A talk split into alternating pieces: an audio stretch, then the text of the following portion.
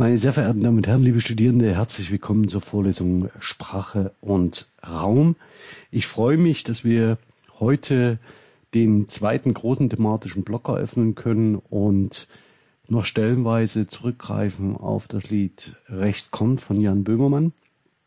Denn, wie schon in der letzten Woche angedeutet, gibt es zahlreiche Berührungspunkte zwischen möglichen Interpretationen zu diesem Lied und den Vorstellungen davon, wie wir Raum konzeptualisieren und diese Konzeptualisierungen dann versprachlichen. Ein wenig vorgegriffen wurde in der Diskussion äh, zur letzten Vorlesung und in dem mehr oder weniger schon ein Deutungsangebot einer Strukturierung vorgelegt worden ist, wobei es mir zunächst ja in der letzten Woche zunächst darum ging, erst einmal mögliche Versprachlichung von Raumkonzeption überhaupt erst einmal zu benennen. Das werden wir aber heute sehen und ich freue mich schon, dass wir diesbezüglich heute einen Schritt weitergehen können, nämlich wenn wir uns das Konzept von Sprache und Raum im Hinblick auf die kognitive Grammatik genauer anschauen. Und bevor ich das tatsächlich tue, möchte ich mit Ihnen einen Blick werfen auf die Literatur zum Thema. Und das ganze Thema ist zweigeteilt heute. Äh, zum einen wird es mir um die Prämissen der kognitiven Grammatik gehen und zum anderen um das Basiskonzept Raum in der kognitiven Grammatik und der kognitiven Linguistik. Und ich freue mich, dass wir ein so gutes Beispiel haben, das am Scharnier steht zwischen dem ersten Teil und diesem zweiten Teil der Vorlesung. Zur Literatur vielleicht ein kurzer Blick, ähm, der gestattet sei.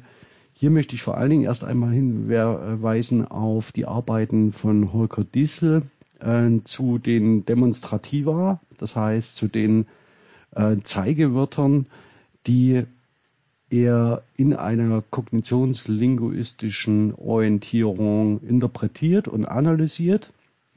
Das könnte gewissermaßen der Aufhängepunkt sein, um von dem thematischen ersten Block zu dem thematischen zweiten Block zu gelangen. Allerdings hätte man sich dann etwas vergeben, denn man sollte in die kognitive Grammatik einsteigen mit den Arbeiten von Langecker und Lakoff hier die Foundations of Cognitive Grammar und Women Fire Dangerous Things von ähm, äh, Lakoff. Ähm, das sind die beiden Grundlagentexte, die ich empfehle, um in die kognitive Grammatik einzusteigen. Daneben ähm, immer einen Blick wert ist die Einführung in die kognitive Linguistik von Vivian Evans und Melanie Green von 2006 und vor allen Dingen in die Arbeiten von äh, Michael Tomasello, zum Zusammenhang von Sprache und Denken, denn die machen besonders deutlich, wodurch sich eine kognitive Grammatik von dem vorangehenden Paradigma, nämlich der generativen Grammatik, unterscheidet. Und wir werden es heute auch an der einen oder anderen Stelle sehen. Kommen wir aber zum ersten Teil dieser Vorlesung, dieser Einführung, nämlich ähm, zu den Prämissen der kognitiven Grammatik. Und hier möchte ich gar nicht so viel Zeit verschenken bei diesem thematischen Block, denn ich werde Ihnen nicht alle Prämissen und Grundlagen der kognitiven Grammatik hier entwickeln können. Ich werde nur auf diejenigen achten, die im unmittelbaren Zusammenhang mit dem Thema Sprache und Raum stehen.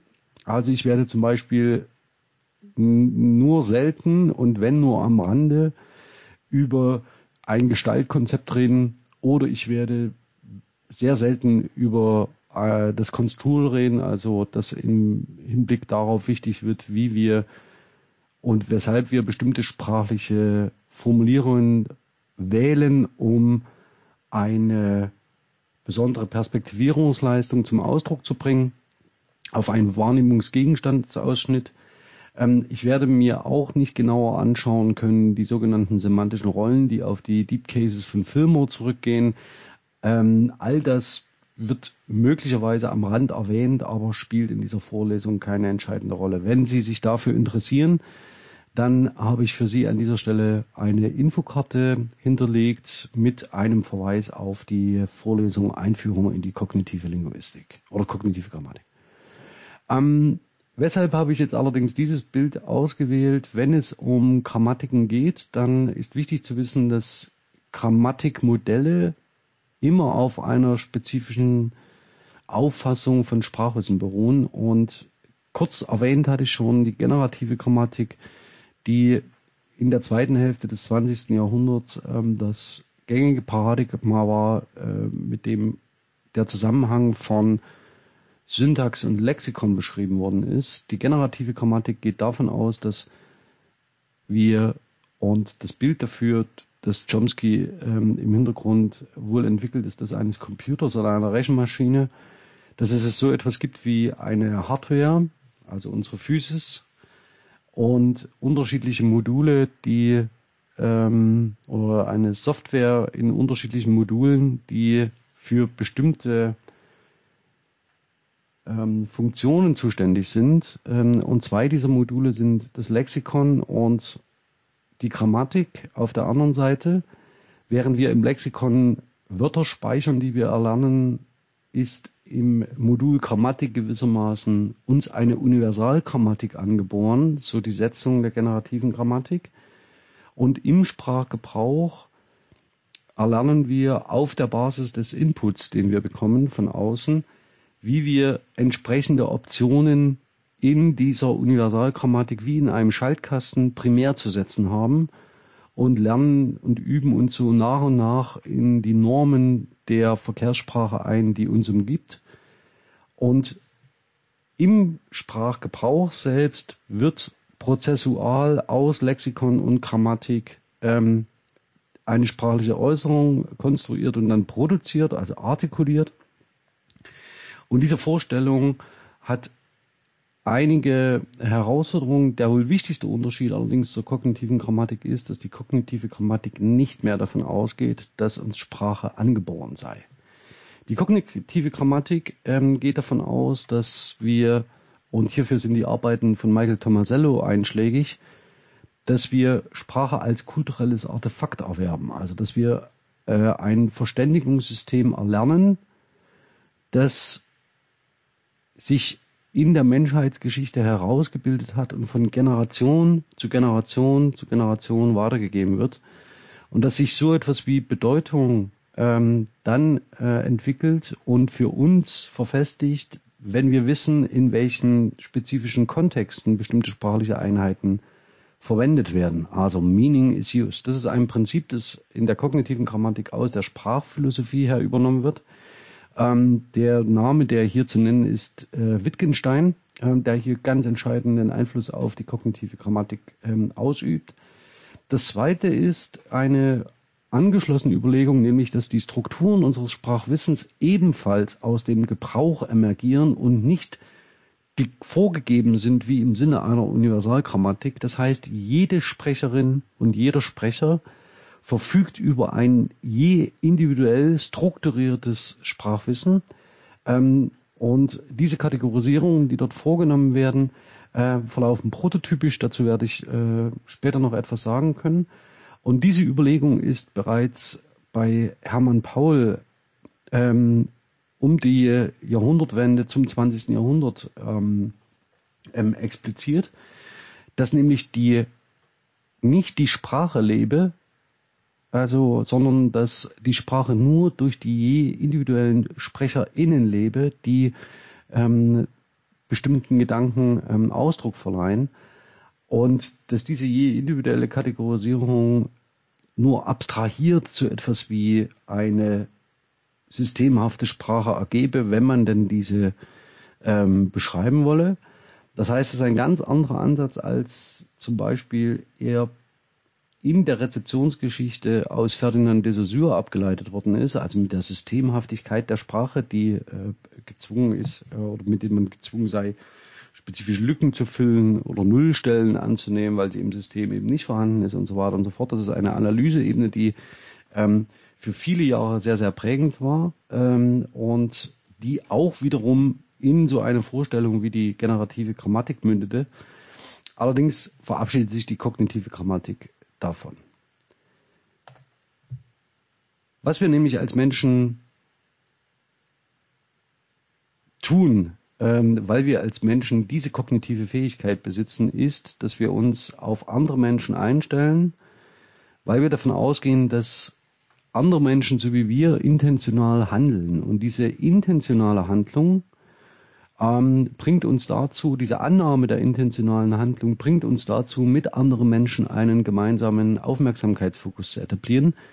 Joint Attention nennt Michael Tomasello das. Und in diesem äh, gemeinsamen Fokus äh, unserer Aufmerksamkeit entwickeln wir so etwas wie ein Verständigungssystem, äh, die Sprache, die wir dann als kulturelles Artefakt von Generation zu Generation weitergeben. Ähm, Joint Attention ist also eigentlich das, was uns Menschen kognitiv auszeichnet, ähm, nicht der Gebrauch von Sprache.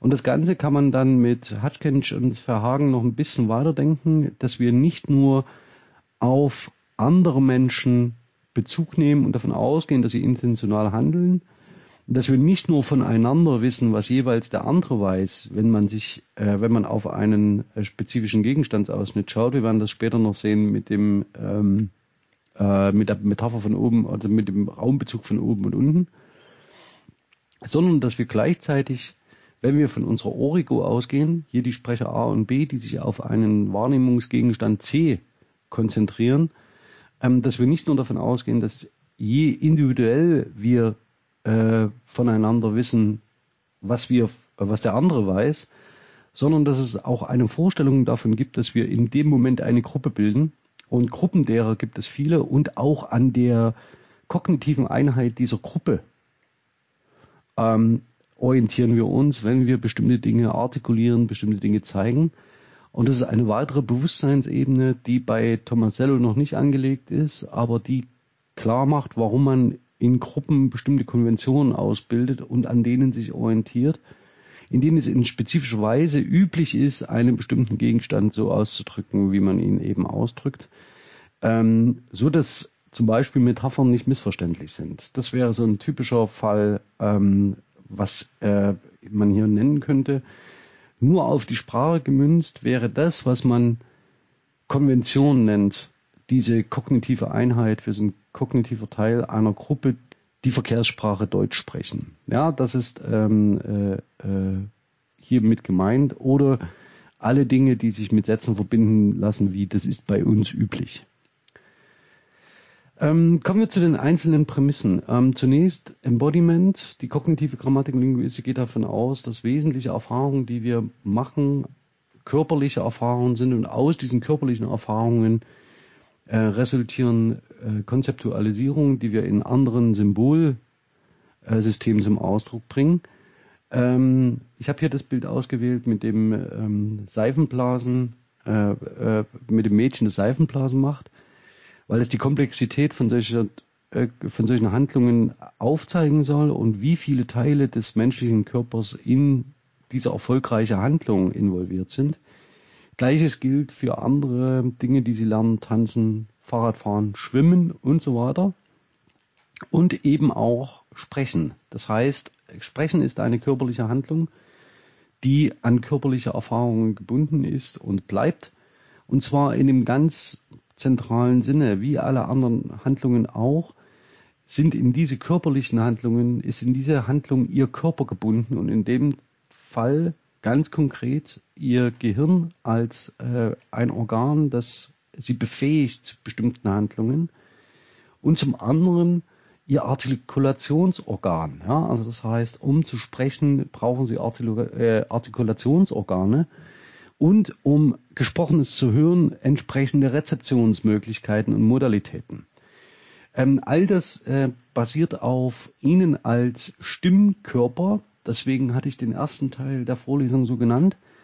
Ähm, und es geht noch einen Schritt weiter, denn die neuronalen Strukturen, die, durch die sich das Gehirn, ihr Organ auszeichnet, haben ebenfalls ganz wesentlichen Einfluss darauf, wie sie bestimmte Dinge konzeptualisieren, wie sie sich vorstellen, ähm, welche Erinnerungsinhalte zum Beispiel schnell ab, abgerufen werden können und welche nicht. Und ähm, insofern ist jede Form der Artikulation immer auch sofort an ihre mentalen Strukturen zurückgebunden. Ähm, schlussendlich gehen, ähm, geht es dann so weit, dass man in der kognitiven Linguistik postuliert, dass diese körperliche Erfahrung oder diese körperlich gewordenen Erfahrungen und Handlungen, die sie vollziehen können, ähm, zu Vorstellungsinhalten werden, die auf einer körperlich basalen, auf, ein, auf einer körperlichen Erfahrung beruhen.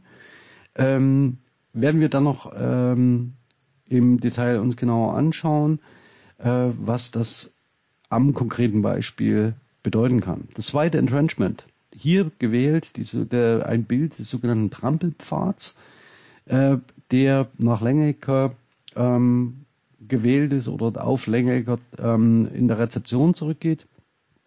Nämlich die Vorstellung davon, dass jeder Gebrauch einer spezifischen Struktur diese Struktur weiter verfestigt, stabilisiert und somit leichter aufrufbar macht.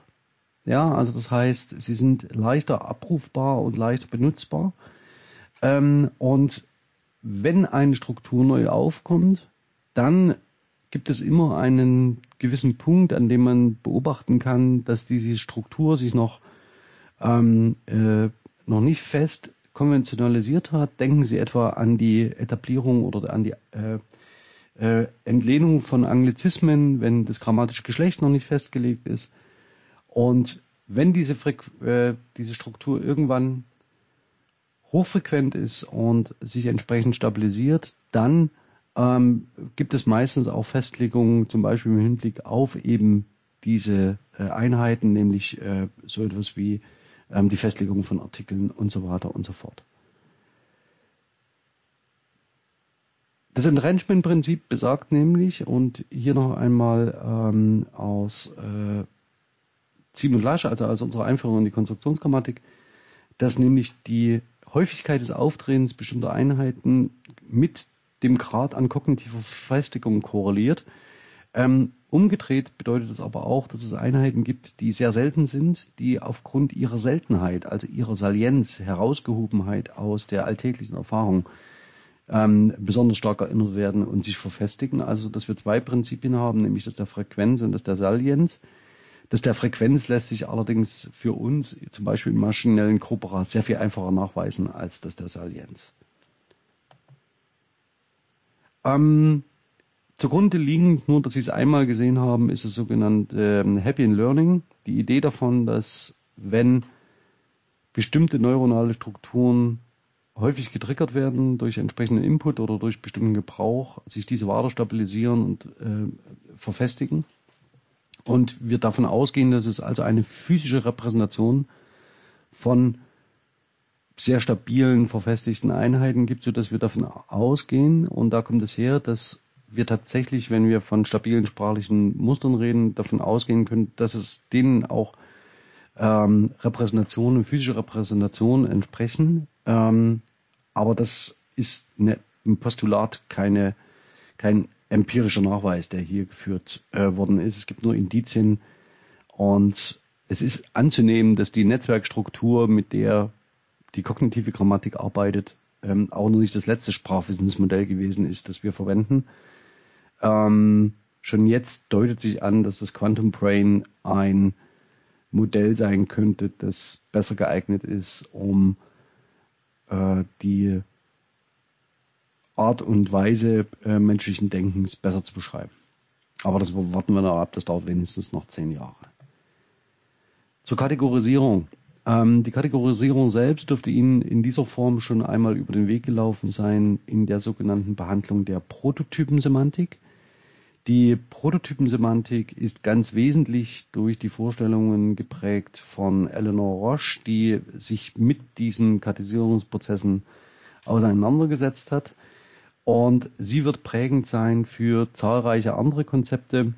Ähm, ich gehe das jetzt nicht im Detail durch. Also die Kategorisierung orientiert sich an Prototypen, das heißt an VertreterInnen einer Kategorie, die besonders viele Merkmale dieser Kategorie auf sich vereinen und es gibt andere Vertreter dieser Kategorie, die eher am Rand stehen, Die Zugehörigkeit zu einer Kategorie ist, äh, ist graduell. Es handelt sich also eben nicht um einen Apothekerschrank wie Ferdinand de Saussures Sprachsystem, sondern es gibt Graubereiche, es gibt Überschnittbereiche, es können sich neue Kategorien etablieren. Ähm, die Vertreterinnen einer Kategorie stehen zusammen auf der Basis von Familienähnlichkeiten, also das heißt, dass sie gemeinsame Merkmale teilen miteinander. Und diese Prototypentheorie ähm, und die Vorstellung von Prototypik ähm, beeinflusst ganz zentral die Konzepte der Frames von Charles Filmer, die Idealized Cognitive Models von Lakoff, die Image Schemes von Johnson und die Domains von Lakoff. Ähm, zumindest auf die Domains von Lakoff werden wir heute noch zu sprechen kommen. Ähm, ich würde den anderen jetzt nicht vorgreifen, wollte die Konzepte hier nur erwähnen. Die Frames werden möglicherweise bei, äh, an der einen oder anderen Stelle noch eine Rolle spielen.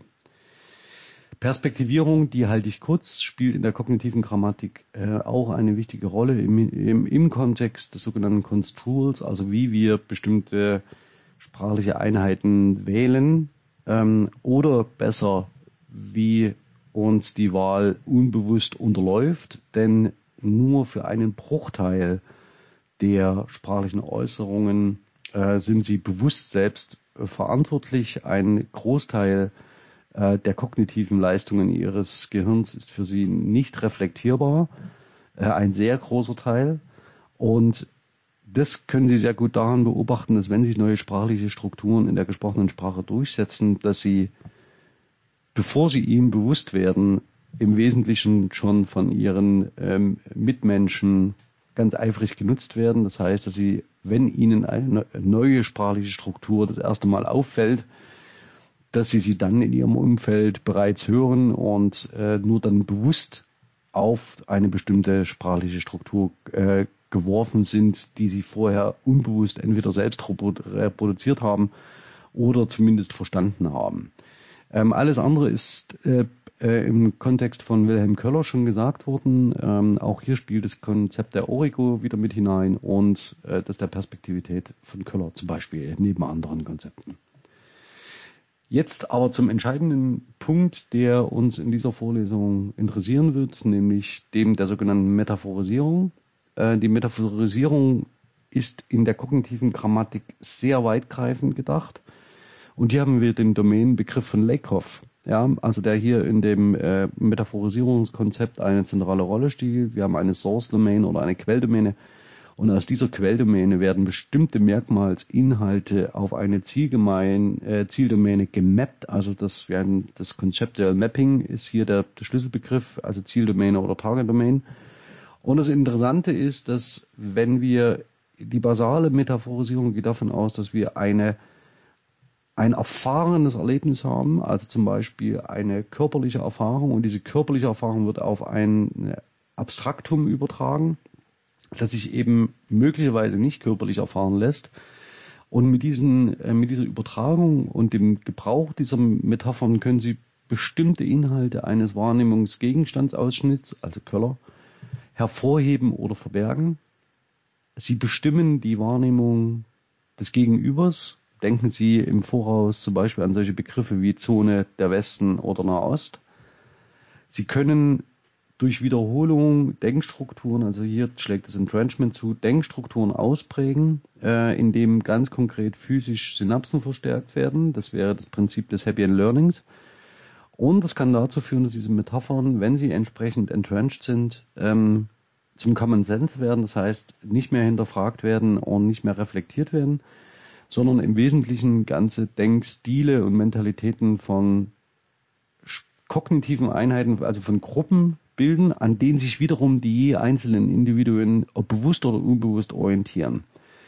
Sie sehen, so schließt sich der Kreis äh, hin zur Coordinated Group Cognition, ähm, der hier schon äh, weitgreifend ist. Und das Ganze würde ich jetzt weiterentwickeln, wenn wir auf den Raum als Basiskonzept der kognitiven äh, Linguistik schauen, dann spielt die Metaphorisierung eine ganz zentrale Rolle. Okay. Wenn wir über Räume sprechen oder die kognitive Linguistik über Räume spricht, dann geht sie davon aus, dass diese basal sind für sprachliche Konstruktionen und spatiale Relationen, also Relationen des Raums, den Grund bilden für Relationierungen und nicht spatiale Relationen, zum Beispiel temporale, häufig in einem metaphorischen Verhältnis dazu stehen.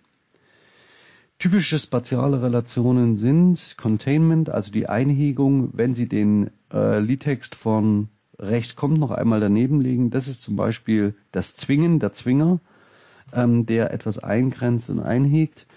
Daneben haben wir den Support, also die Unterstützung, den Träger oder die Trägerin. Äh, Vertikalität, also das heißt die vertikale Orientierung auf, einen Achsen, auf Achsen genauso wie die horizontale Orientierung und die Kontiguität, die, die den Zusammenhang von bestimmten äh, sprachlichen ähm, äh, oder räumlich wahrgenommenen spatialen Relationen.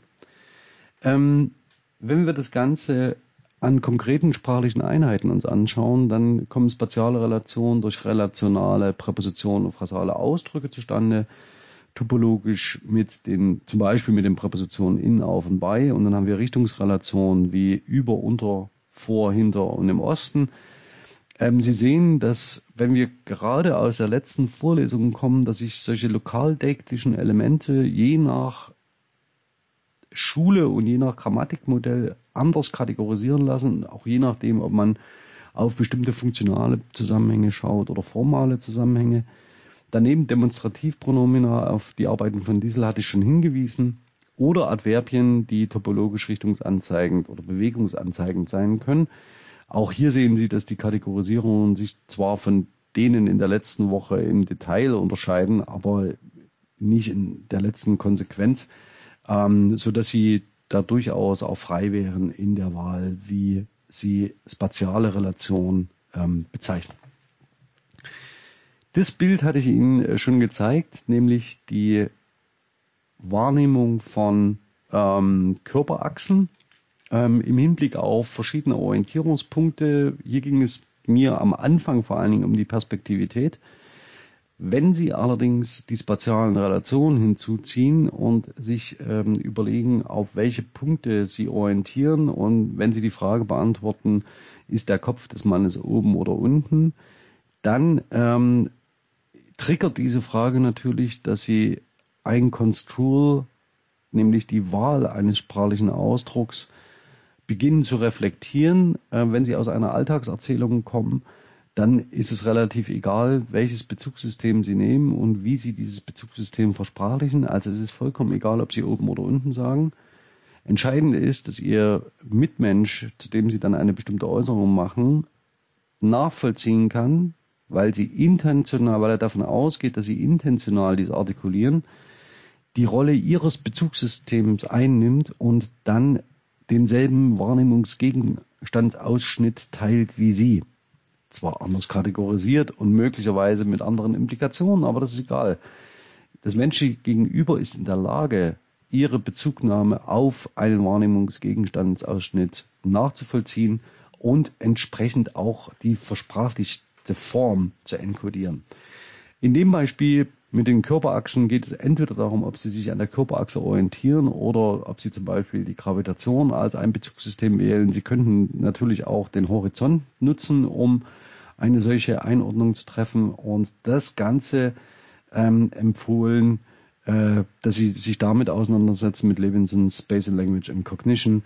Das sind tatsächlich, das ist eine Standard-Monographie ähm, zu genau diesem Thema. Das andere, das hatte ich schon erwähnt, ähm, die Auseinandersetzung mit Demonstrativer. Dies und das in Abhängigkeit vom Zeigfeld. Hier sehen Sie sofort den Begriff der Origo und der Modi des Zeigens, die wir uns vor 14 Tagen genauer angesehen haben. Ähm, ich kann Ihnen nur empfehlen, den Artikel Language Within Your Reach ähm, zu lesen und möglicherweise auch mal auf die Arbeiten von Holger Dissel einen ähm, äh, äh, Blick zu werfen. Ein Blick zu werfen ist das eine schöne Metapher. Also, dass wir in Abhängigkeit davon, ob etwas in unserem unmittelbaren, erreichbaren Zeigefeld liegt und in Abhängigkeit davon, ob wir etwas nicht erreichen, die Demonstrativa dies und das verwenden, Wir werden das nachher mal in der Vorlesung, in der Diskussion besprechen. Sie können aber jetzt schon mal überlegen, ob Sie für einen Gegenstand, der sich in Ihrer Reichweite befindet, Ihres Arms, also den Sie greifen können, das Demonstrativum dies oder das verwenden. Und warum Sie das andere nicht verwenden, für was Sie das andere Demonstrativum verwenden. Ähm, ebenfalls wieder aufgenommen hier die Angabe, es ist 5 vor 12, das zunächst auf eine räumliche, auf ein räumliches Konzept Bezug nimmt, mit dem es der Zeiger steht 5 vor 12. Allerdings ist diese sekundäre temporale Lesart, also äh, dieses Mapping auf einen temporalen Bezug, hier schon nicht mehr ähm, zu entschlüsseln, sondern Sie müssen es als verfestigte Mehrworteinheit ähm, lernen. Denn schon der temporale Bezug ist äh, in dieser verfestigten Mehrworteinheit nicht mehr primär, sondern es geht hier darum, so etwas anzuzeigen wie ähm, wir haben keine Zeit mehr, um zu handeln ähm, und wir sollten jetzt handeln und nicht erst, wenn es zu spät ist. Ähm, all diese Bedeutungen müssen Sie mitlernen ähm, und das gelingt, wenn man so will, möglicherweise nicht mehr sehr gut, wenn Sie ein modulares System also die Beschreibung gelingt nicht sehr gut, wenn Sie ein modulares System zwischen Lexikon und Grammatik annehmen, denn wir haben zwar hier ein Syntagma vorliegen, allerdings ist das so stabilisiert, dass es eher in Richtung einer idiomatischen Einheit ähm, im Lexikon geht. Ähm, das muss uns aber hier nicht beschäftigen. Ich hatte auch das Beispiel gewählt, weil es in äh, Jan Böhmermanns Recht kommt, wieder neu interpretiert wird, indem es auf ähm, die temporale Metaphorisierung zurückbezogen wird und indem die Metapher dort wörtlich verstanden wird, dass etwas fünf vor zwölf ankommt, nämlich ein Fax. Wenn wir jetzt auf Zeit blicken, das müssen wir tun, ähm, um die Interpretation des Liedes, so wie sie in der letzten, in der Diskussion ähm, sich herauskristallisiert hat, verstehen zu können dann ist für die kognitionslinguistischen Ansätze zentral, dass sich prinzipiell alle Ansätze darüber einig sind, dass auf dem Level der Sprachwissensrepräsentation das Konzept auf dem Konzept Raum aufruft. Es geht hier spezifisch um die Sprachwissensrepräsentation. Es geht nicht darum zu postulieren, dass wir uns Zeit nicht vorstellen können als Konzept. Da gibt es ganz unterschiedliche Auffassungen. Also die eine äh, äh, Lesart in der Forschung ist, dass wir Raum, also dass wir Zeit nur basal auf Bewegung im Raum konzeptualisieren können. Sie sehen, Lakoff und Johnson sind ähm, äh, dafür ein beredtes Beispiel. Das Zitat war da unten. Andere ForscherInnen gehen davon aus, dass wir durchaus in der Lage sind, Zeit zu konzeptualisieren ohne dass wir primär auf das Konzept Raum zurückgreifen müssen. Nichtsdestotrotz auf dem Level der Sprachwissensrepräsentation ähm, ist das Verhältnis klar geregelt, wie man im Beispiel es ist 5 vor 12 augenfällig sieht. Das Ganze würde ich Ihnen noch an zwei sehr konkreten Beispielen, die sehr bekannt, berühmt, berüchtigt in der Einführungsliteratur der kognitiven Linguistik sind, nämlich zwei unterschiedlichen Möglichkeiten, wie wir verstreichende Zeit konzeptualisieren. Das Ganze tun wir über einem, über Metaphern, die unmittelbar auf räumlicher Erfahrung basieren. Hier das erste, das Leben ist eine Reise, Life is a Journey. Hier konzeptualisieren Sie sich selbst als einen bewegenden Beobachter. Also sie bewegen sich auf einer wie auch immer gearteten Route entlang und bewegen sich damit durch die Zeit. Das Ganze kann man auch etwas komplexer vorstellen, nämlich dass sie sich bewegen, die Dinge, die noch auf sie zukommen, jetzt habe ich schon die andere Metapher verwendet, also die Dinge, die vor ihnen liegen, ja, der Raum, der vor ihnen liegt, wird als Zukunft konzeptualisiert. Sie sehen die Mappings, äh, wie sie dargestellt sind, also die Source Domain und die Target Domain. Ähm, und die, die hinter ihnen liegen als Beobachter, diese äh, Events sind vergangen. Ähm, die, der zeitliche Abstand zwischen Events wird äh, in der Distanz vom Beobachter aus im Hinblick auf einen spezifischen Punkt im Raum konzeptualisiert. Das heißt, für, Sie sehen, für all diese Konzeptualisierungen sind das orige Modell, ist das orige Modell basal. Ähm, und das zweite, die zweite Metaphorisierung ähm, funktioniert so, dass Sie als Beobachter an einem Punkt verharren, an einem Sprechpunkt, ebenfalls als Stimmkörper äh, im Sinne der Origo verharren und die Zeit an ihnen sich vorbei bewegt. Ähm, Ausdruck dafür, das Leben zieht, äh, zieht an uns vorbei. Life is passing äh, us by. Ähm, Moving Time ist hier die, das Konzept, was da dahinter steht. Und Sie sehen, im Wesentlichen ändert sich nichts, als nur das Diktum von Laker von Johnson aufzugehen scheint, nämlich, dass wir das Vergehen von Zeit verstehen als Bewegung im Raum. Ähm, Im Wesentlichen einen metaphorischen Ausdruck hatte ich schon dafür erwähnt, nämlich dass etwas auf uns zukommt. Und zwar sind die Events gemeint, die sich auf uns zubewegen. Ähm, diese liegen in der Zukunft und kommen auf uns zu und die in der Vergangenheit liegen, sind an uns vorbeigezogen. Ähm, und die zeitliche Präsenz ist immer am, das Hier und Jetzt ist immer am Sprecher ähm, ähm, angehängt, so dass wir zwei unterschiedliche Konzeptualisierungen dieser Bewegung im Raum haben, die gemappt werden auf ähm, die Target Domain Zeit. Jetzt sehen Sie vielleicht auch etwas besser, weshalb ich diese Interpretation beim letzten Mal noch nicht angeschoben habe. Sie kam dann in der Diskussion zur Vorlesung auf, was mich sehr gefreut hat auf der einen Seite. Auf der anderen Seite ist es ein bisschen schade, weil sie genau diesen Effekt jetzt wegnimmt.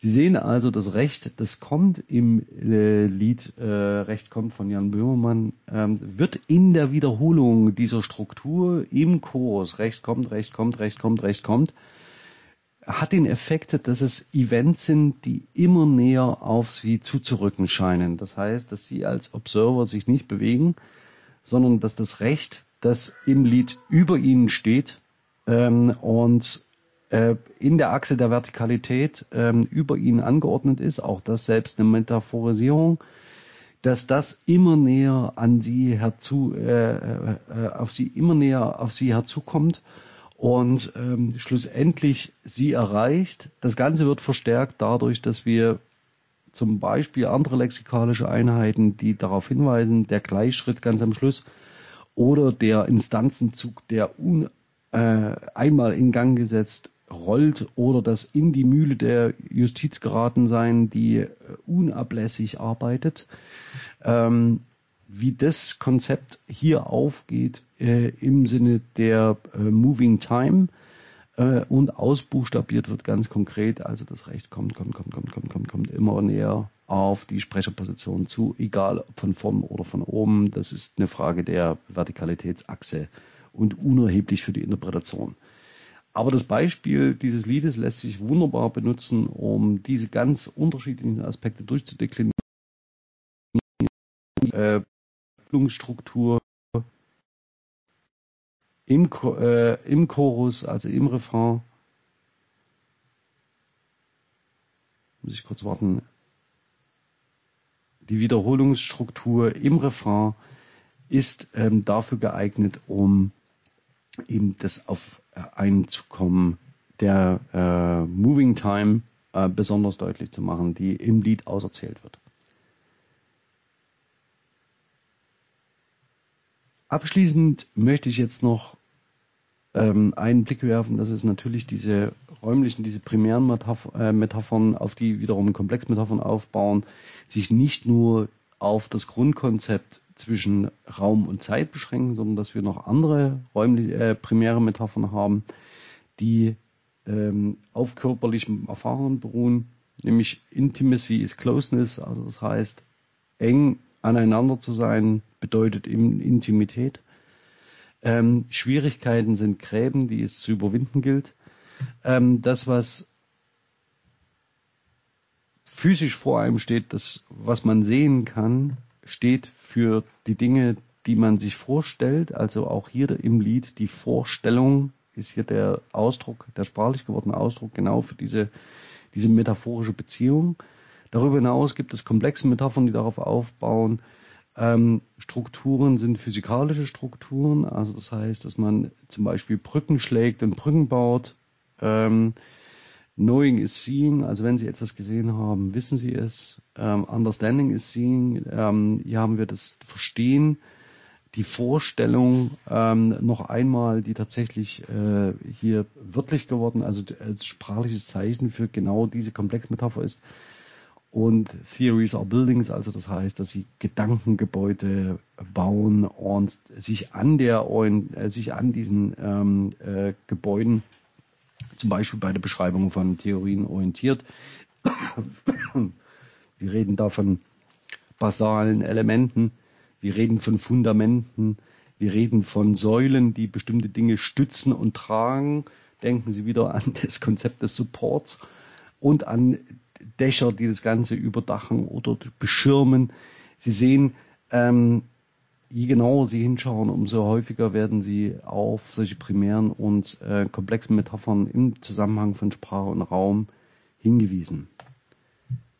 Aber das soll es für heute gewesen sein. Ich hoffe, dass der Einstieg in die kognitive Grammatik und die Vorstellung dieses basalen Konzeptes Raum Ihnen Eindruck davon vermittelt haben, wo sich die Vorlesung hin entwickeln wird. Ähm, und bin jetzt gespannt auf die Diskussion mit Ihnen. Wir können das gerne anhand des Liedes Ich komme noch einmal machen. Vielleicht ziehen wir auch anderes Material heran. Für diejenigen von Ihnen, die jetzt in der Diskussion nicht mit dabei sind, ähm, Ihnen danke ich für Ihr Interesse. Würde mich sehr freuen, wenn Sie beim nächsten Mal wieder mit dabei sind. Und bin ganz herzlich Ihr Alexander Lasch und alle anderen sehe ich jetzt in der Diskussion. Bis dahin, tschüss.